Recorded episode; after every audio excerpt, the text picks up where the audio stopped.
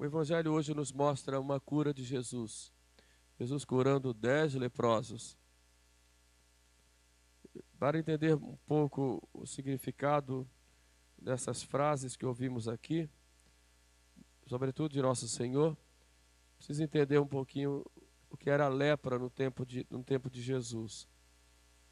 A lepra era, na verdade, não era como hoje a gente entende o mal de Hansen, uma hanseníase, né? mas a lepra era qualquer doença de pele, era considerada lepra. E essas doenças da pele, que chamavam de lepra, tinha lepra também, como entendemos hoje, mas era uma coisa mais genérica. Ela era considerada um castigo pelos pecados. Então a pessoa ficava com o corpo impuro, mas isso dava também para a pessoa uma demonstração de que também havia outras impurezas. E muitas vezes as pessoas leprosas eram tidas como grandes pecadoras. E uma vez que foi, foi detectada a lepra, a pessoa não podia mais ficar no convívio social. Ela tinha que sair da família, não podia ficar nem na cidade, ia para fora. Quando ia à sinagoga, tinha, era a última a entrar, ficava lá atrás e era a primeira a sair andava com uma, umas vestes diferentes e quando se aproximasse das pessoas, ela de longe tinha que gritar que era leprosa para ninguém chegar perto. Havia uma discriminação muito grande dos leprosos. Por isso eles muitas, eles muitas vezes viviam em grupos fora da cidade, chorando a sua, a sua pobre vida eram objeto também de caridades, mas ficavam fora.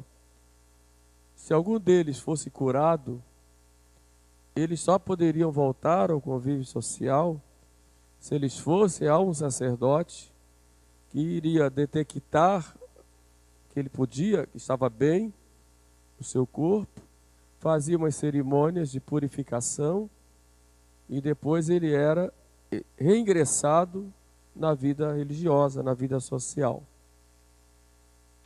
Explico isso para vocês entenderem o porquê dessas frases aqui. Jesus ia passando e quando entrava no povoado, vieram ao encontro dez leprosos. Por que logo dez? Porque era um grupo. E foram juntos e pediram a Jesus: Jesus, mestre, tem de piedade de nós. É uma oração em comum, uma oração pública. Bonito isso. Rezaram juntos. E Jesus pararam ao longe, diz bem claro, pararam a uma certa distância e gritaram isso. E Jesus, ao vê-los, diz para eles: Ide e mostrai-vos aos sacerdotes. Então eles foram correndo. Então a gente nota aí a fé deles. Eles não estavam curados ainda, ficaram curados no caminho, mas foram. E por que Jesus manda ir ao sacerdote? Porque havia essa norma. Só que Jesus queria mostrar outra coisa muito maior do que apenas eles irem aos sacerdotes, do ponto de vista legal, segundo a lei. Jesus tinha um, sentido mais profundo. Porque houve um outro momento que chegou um leproso para Jesus e disse: Senhor, se queres, podes limpar-me. E Jesus, na hora, disse: Eu quero ser limpo. Pronto, na hora ali. Mas nesse caso, não. Ide apresentar-vos aos sacerdotes. Os, comentar, os comentaristas da Sagrada Escritura, já também alguns grandes oradores sacros, eles interpretam de modo é, é, misterioso isto. Porque, na verdade, Jesus, quando diz ide mostrar-vos aos sacerdotes, Jesus estava fazendo uma comparação entre a lepra, lepra do corpo e a lepra do espírito. A lepra do corpo era aquela doença lá física. E a lepra do espírito, a lepra da alma, é o pecado. E como você, tendo a lepra do espírito, do, do corpo, Jesus diz: ide aos sacerdotes, tendo a lepra do espírito, a lepra do, do, da alma, que é o pecado, você vai ser curado por Jesus mas você também tem que ir aos sacerdotes. E eles foram e corresponderam a Jesus e foram. E aí ficaram curados. E uma vez curados, um veio agradecer, e Jesus louva esse que veio agradecer, que curou. E ali sim, dá para ele uma outra cura além do corpo, fechando esse próprio raciocínio dele. Vai, a tua fé te salvou. Não só curou o corpo, mas agora cura a alma.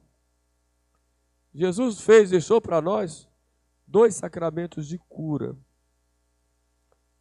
a unção dos enfermos, ou extrema unção, e o sacramento da confissão ou penitência. E é sobre este sacramento que eu gostaria, gostaria de falar um pouquinho para vocês hoje. Depois da ressurreição, Jesus aparece aos apóstolos, sopra sobre eles e lhes diz: Assim como o meu Pai me enviou, eu também vos envio recebei o Espírito Santo. A todos aqueles a quem perdoardes os pecados, ser-lhes-ão perdoados. E a todos aqueles a quem os retiverdes, ser-lhes-ão retidos. O primeiro sacramento que nos perdoa os pecados é o sacramento do batismo. Fomos lavados pela água do batismo, que simboliza o sangue de Jesus que nos lava. E no batismo foram apagado, foi apagado o pecado original, e se a pessoa cometeu algum pecado depois, depois de grande, também no batismo se apaga. Mas e depois do batismo? Se a pessoa cai de novo e comete o pecado, e a sua alma fica com essa lepra, então Jesus institui um sacramento para nos curar dos pecados cometidos depois do batismo. O sacramento tem vários nomes. É chamado de penitência, porque temos que fazer a penitência para ir lá no confessionário. É chamado de confissão, porque o seu momento principal ali é quando eu me acuso dos meus pecados diante de um sacerdote, diante da igreja. É também chamado sacramento do perdão, porque naquele ato Deus me perdoa. É declarado o perdão de Deus ou chamado também sacramento de reconciliação, porque no ato da confissão eu me reconcilio com Deus. O que o sacramento da confissão não é? O confessionário não é um consultório de terapia. Não vou fazer terapia lá. O padre lá não é um terapeuta. Também não é um lugar para desabafar as mágoas Embora o padre escute as mágoas, mas não é para isso. Pode até fazer, mas não é para isso. O confessionário não é um lugar para eu passar tempo, não tenho o que fazer, vou lá no ouvido do padre, jogando muita conversa ou falando dos outros. Não é para isso. Então, o que é o confessionário? Quem é o sacerdote lá no na confissão? O confessionário é o trono da graça de Deus na, na, na, no confessionário, o sacerdote é ali um médico que vai curar a minha alma, porque é Jesus que está ali na pessoa dele. Ele é um mestre que vai me ensinar o caminho do céu e vai nos, me mostrar o que eu devo fazer para não cair de novo e vai me orientar nesse caminho de salvação. Ele é também um juiz, porque ele vai julgar. E se você está arrependido e se confessa e se acusa, você é réu e acusador. E é melhor que seja assim, porque na hora da sua morte você vai, réu, vai ser réu e quem vai acusar vai ser o diabo. Então você se acusa antes do demônio. Aí você então é perdoado. E o sacerdote então é o juiz que vai te absolver. Mas é também o amigo Jesus que vai te ouvir Aí você vai colocar para fora todo esse seu sofrimento que foi causado pelo pecado que você cometeu. Ele é esse amigo. É o Senhor que te acolhe e que está ali para te servir e derramar sobre você o sangue derramado na cruz e vai ali naquele momento te curar, te salvar, te libertar fechar as portas do inferno para você e abrir as portas do céu. Eis a grandeza do que é a confissão. É o lugar do perdão e da cura. A lepra da alma é curada ali. E mais do que isso, não só te cura, como te preserva para que não caias mais, mais uma vez. É só usar daquela graça que Deus vai dar. É evidente que cada um vai corresponder de uma maneira diferente. O sacramento é para cada um é o mesmo no sentido no sentido teológico, né? mas cada um vai reagir de uma forma e a graça vai diferente para cada um de acordo com a correspondência que eu vou dar, que eu vou ter ali diante daquele sacramento. Os frutos vão ser diferentes de acordo com as suas disposições. Por isso é importante, antes de a gente se confessar, a gente se preparar com as devidas disposições. E qual é a primeira coisa que eu devo fazer? Antes de me confessar. Não é porque eu vi uma fila de confissão que eu vou entrar. O brasileiro gosta de uma fila. Quando vê uma fila, ah, eu vou nela. Não é por aí. Tem que me preparar antes. Eu vou fazer um exame de consciência. Posso usar os dez mandamentos da lei de Deus e olhar, fiz isso, fiz isso, não fiz, não fiz. Ou posso usar aqueles dois que resumem meus deveres para com Deus, como eu estou. Meus deveres para com o próximo, como eu estou. E nos meus deveres para comigo mesmo. Quem se confessa frequentemente pode pegar esses três aspectos: para com Deus, para com o próximo e para comigo mesmo. Quem tem mais tempo de confissão, pega os mandamentos e vai lá e olhando cada um de modo objetivo e sincero consigo mesmo e veja o que pecou, o que ofendeu a Deus. É importante e bom que vocês tenham o costume de todas as noites, antes de se deitar, façam pelo menos um pequeno exame das ações diárias, que foi que eu fiz hoje como aquele comerciante que depois que fecha, que, que, que, que arreia as portas, ele vai lá fazer o caixa e vai ver o que, o que entrou, o que saiu, para ver se tudo está bem. Assim também na nossa vida espiritual, todos os dias, e hoje nós temos uma vida muito intensa, tantas coisas ouvimos e falamos e pensamos, tantas reações nossas e dos outros, é importante, faz um bem muito grande para a nossa vida espiritual, fazermos um exame de consciência à noite, antes de nos deitar. Hoje temos a mania de nos deitar sempre com um celular. A última coisa que faz é desligar o celular. É um problema sério, mas foi mania que se criou hoje. Mas é importante, antes de dormir, você deixa o celular e agora eu vou pensar em Deus e vou fazer esse exame de consciência e vou agradecer tudo que Deus me deu hoje e vou pedir perdão se em algum momento eu ofendi a Deus ou a alguém nos pensamentos, nas minhas palavras ou nas minhas atitudes. E quando eu for me confessar, eu já vou estar com mais facilidade no meu exame de consciência. Se cometi um pecado mortal, eu devo buscar logo a confissão o mais breve possível. Não precisa ser de noite, pegar o padre 10 horas da noite, preciso me confessar. Já aconteceu isso, três da manhã, alguém bater na minha porta e pedir confissão. Não, é, não precisa disso. Espera o padre dormir, acordar cedo, vai lá. Mas, fora, faz um ato de contrição e, e espera a hora. Né? De qualquer forma, é importante fazer esse exame. Agora a pessoa fica perguntando, padre, e o que é o pecado mortal? Essa é a dúvida que todo mundo tem, e muita gente se afasta da, da Eucaristia, da comunhão, achando que cometeu o pecado mortal. Né? Primeiro precisa entender o que é, como é a nossa consciência. Né? A nossa consciência ela pode ser de três formas. Ela pode ser uma consciência laxa, é a consciência daquela pessoa que não vê pecado em nada. Nada é pecado, posso fazer, todo mundo faz e fico à vontade. laxa, para não dizer relaxada. Né?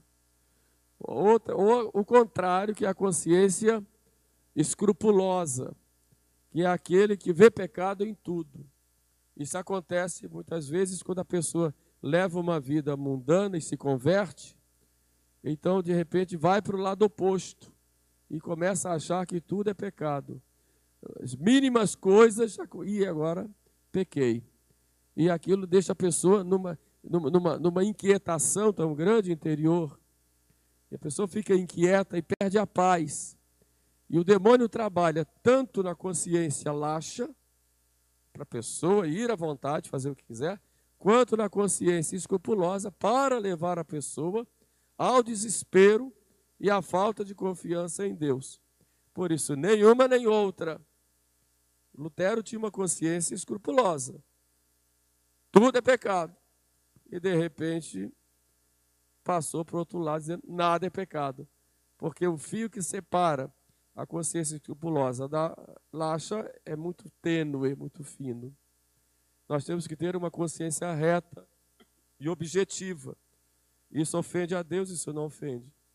Para ver um pecado, todo pecado é sempre um ato humano.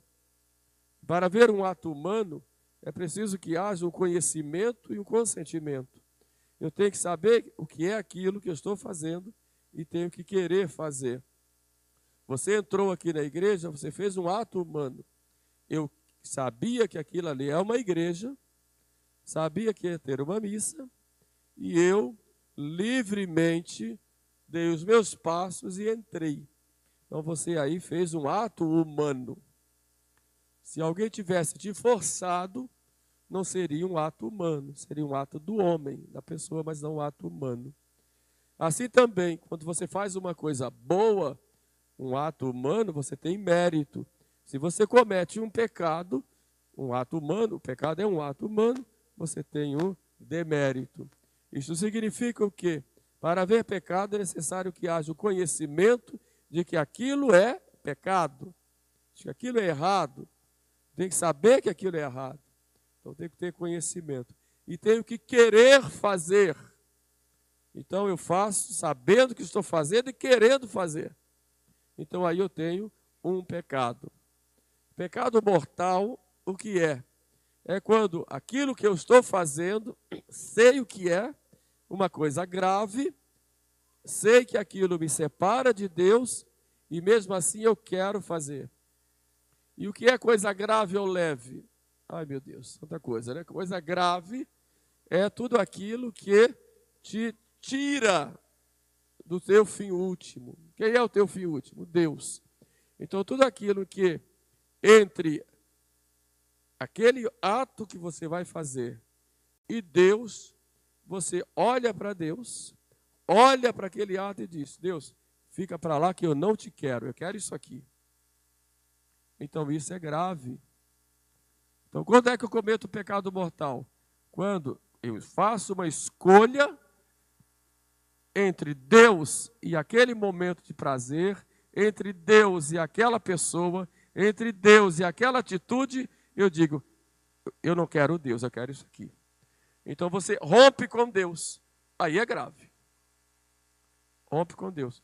Ah, mas eu rompi, mas não rompeu. Não rompeu. Não, mas Deus disse que não pode fazer. Você diz, eu quero fazer, então você rompeu.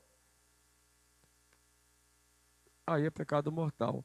Se eu sei que é, grave e quero fazer, faço livremente. Então eu tenho aí um pecado mortal. Por isso a igreja nos mostra lá os dez mandamentos. Isso me facilita ver isso aqui. Deus não quer que eu faça isso, mas eu vou fazer. Mas Deus diz que não. Ah, deixa Deus para lá, eu faço. Eu quero agora, esse momento. Aí eu pequei. Então, o pecado mortal só se perdoa. É, a condição é que haja confissão.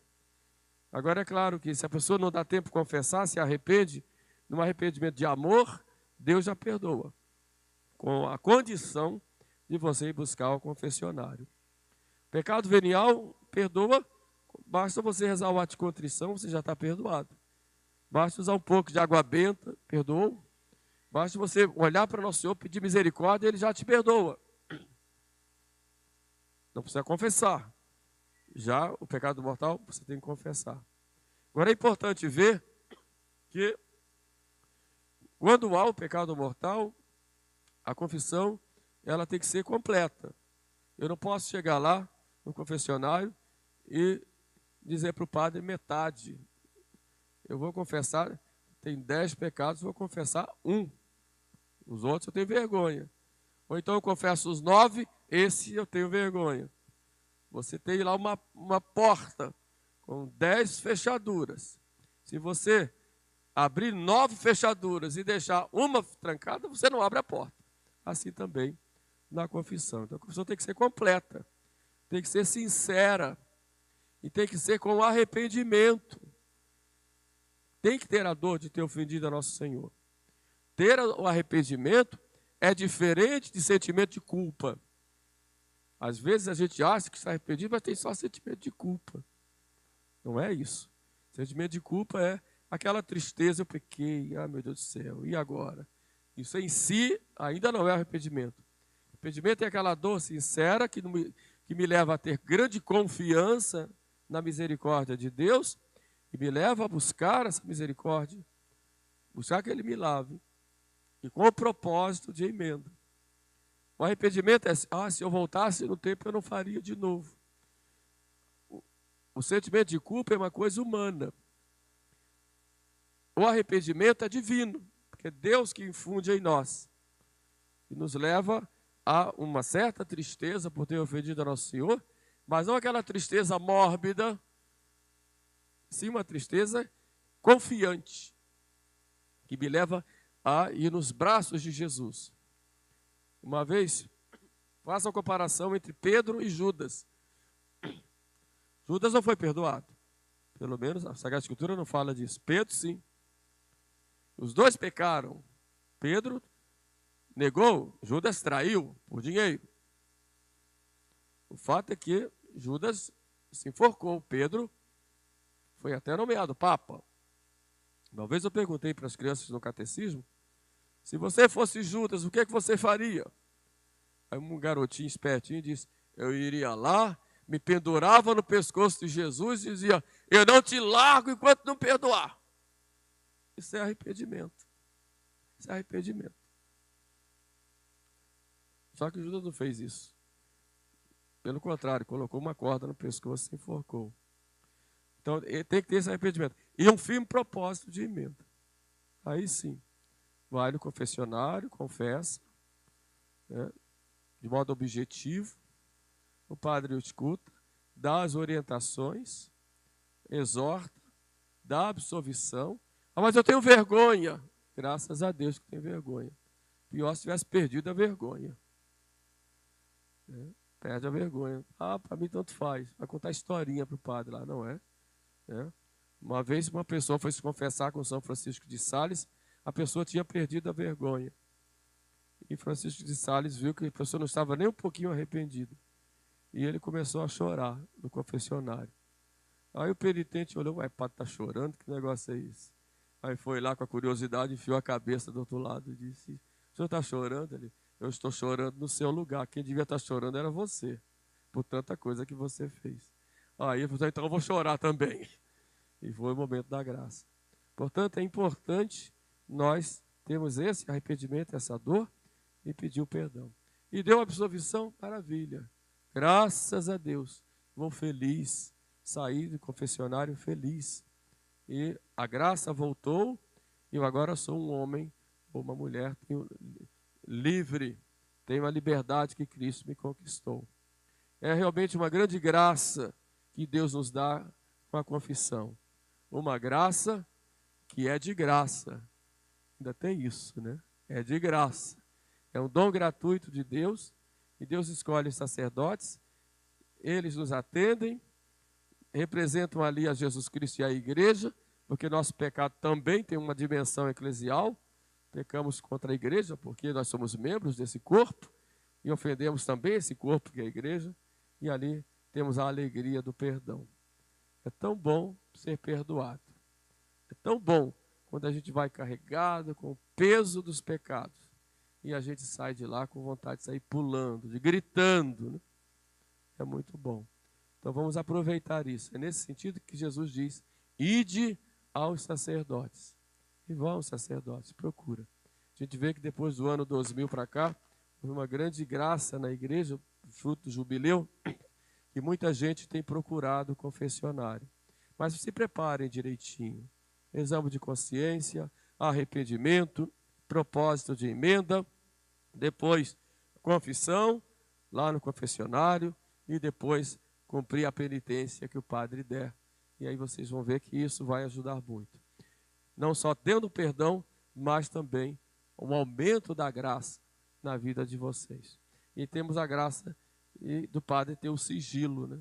Isso é uma garantia para nós. O padre que quebrar o sigilo sacramental, ele está excomungado. Está excomungado, não pode. Ele fica, ele fica excomungado.